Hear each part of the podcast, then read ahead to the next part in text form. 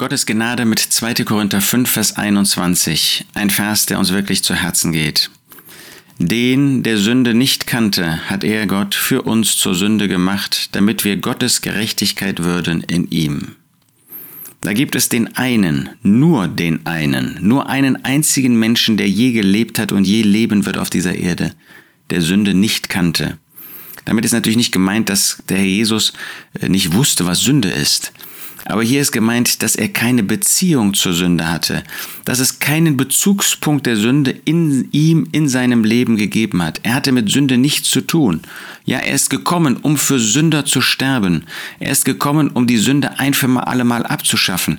Aber in seinem Leben, da gab es keine Sünde. Da konnte Satan versuchen und ähm, ihn angreifen mit List und mit Tücke und mit Gewalttat, wie er wollte. Da gab es nichts, was irgendwie mit Sünde zu tun hatte den der Sünde nicht kannte, hat er Gott für uns zur Sünde gemacht. Wir brauchten jemand, der das Problem der Sünde, das in unserem Leben vorhanden war, abschaffte. Und da gab es den einen, der das getan hat. Und Gott war bereit, ihn zu opfern. Ja, ihn zur Sünde zu machen. Das muss furchtbar gewesen sein für Gott. Sein Sohn, der ihn nur verherrlicht hat auf der Erde, 33 Jahre lang, dort am Kreuz in den drei Stunden zur Sünde zu machen. Und was muss das für den Herrn Jesus gewesen sein?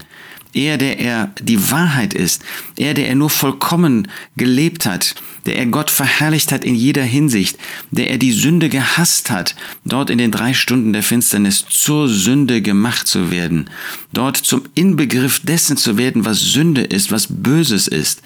Damit wurde er identifiziert, damit wurde er eins gemacht, zur Sünde gemacht. Aber das war nötig, damit wir Gottes Gerechtigkeit würden in ihm dass wir Denkmäler der Gerechtigkeit Gottes werden konnten. Aber alles in Christus. Ohne Christus haben wir nichts, in ihm haben wir alles.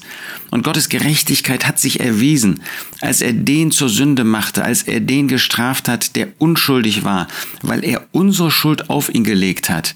Und das war gerecht, denn Sünde muss Gott bestrafen und da wurde er zur Sünde gemacht.